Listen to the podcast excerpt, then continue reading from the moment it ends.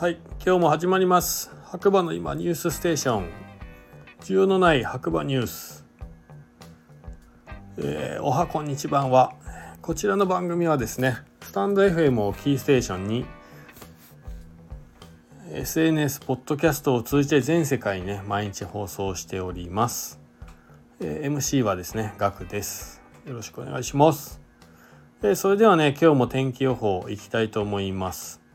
7月の6日木曜日朝6時現在の白馬村の天気ということで晴れ22度。6時で22度はかなり暑いですね。これね。はい。まあ今日暑かったですね。うん暑かった。まあでも日が落ちたらねやっぱりちょっと涼しいかなって感じです。で家帰ってきたら家はねあのー、まあ森の中まあまあまあ半分ぐらい森の中にあるんでやっぱ1階がね結構涼しいですね。窓開けてたんですけど閉めました。はい。なので皆さんねまあ防寒着は一応忘れずにお持ちいただいた方がいいかもしれませんね。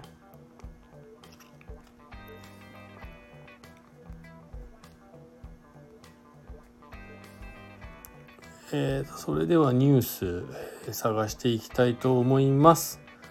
えー、早速、えー、白馬の今がわかる白馬夕刊新聞ということで今日は夕刊新聞ですね。朝刊はなくて。はい。で1個目、えー、8月の20日から9月3日まで大学生が運営するホテルカレッジホテルが白馬村で開催。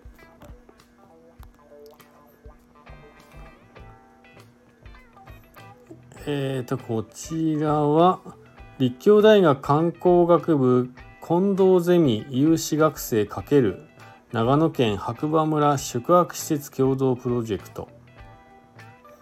株式会社宿屋塾、えー、この夏立教大学観光学部の学生がマーケティングから考え自分たちで運営するカレッジホテルを長野県白馬村で開催。民宿発祥の地白馬から若き観光人材を創出します。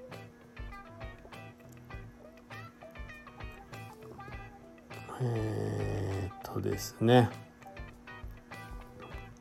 このプロジェクトは宿泊プロジェクトプロ宿泊ビジネスプロジェクトゼミ講師である近藤氏と近藤博和氏と白馬で宿泊業の活性化をプロデュースする H2 イノベーター合同会社の山口総一郎代表の尽力によって実現した新たな形の大学生のためのホテルインターシップもプログラムです。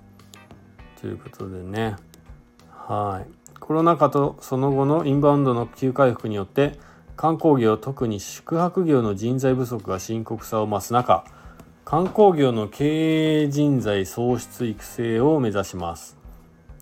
学生にとってはこれまでの接客だけの職場体験的インターンシップではなく企画集客から自身たちで考え当日のお客様お迎えお見送りまでの全てに関わることで宿泊施設の一連の運営を学ぶことができる機会となりますということですね。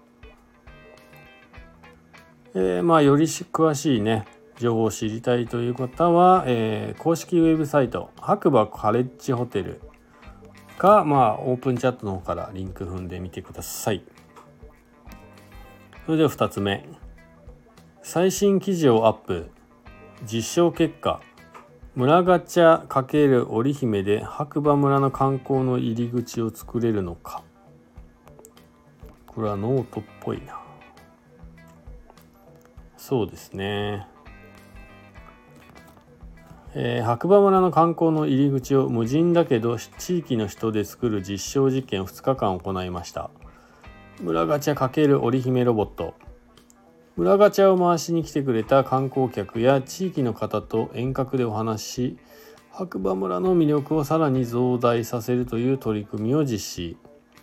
2日間で約15組と会話しました。実証実験の結果としては無人でも地域の人を軸としたサービスが作れると強く感じました。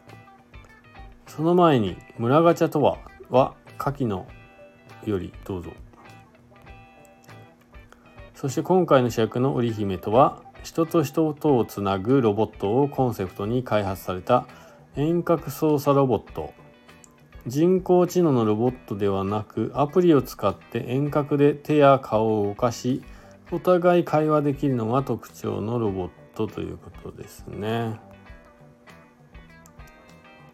はい。まあ、より詳しくね、え記事を見たいという方は、えー、ノートですね、えオープンチャットからリンク踏んでいただければなと思います。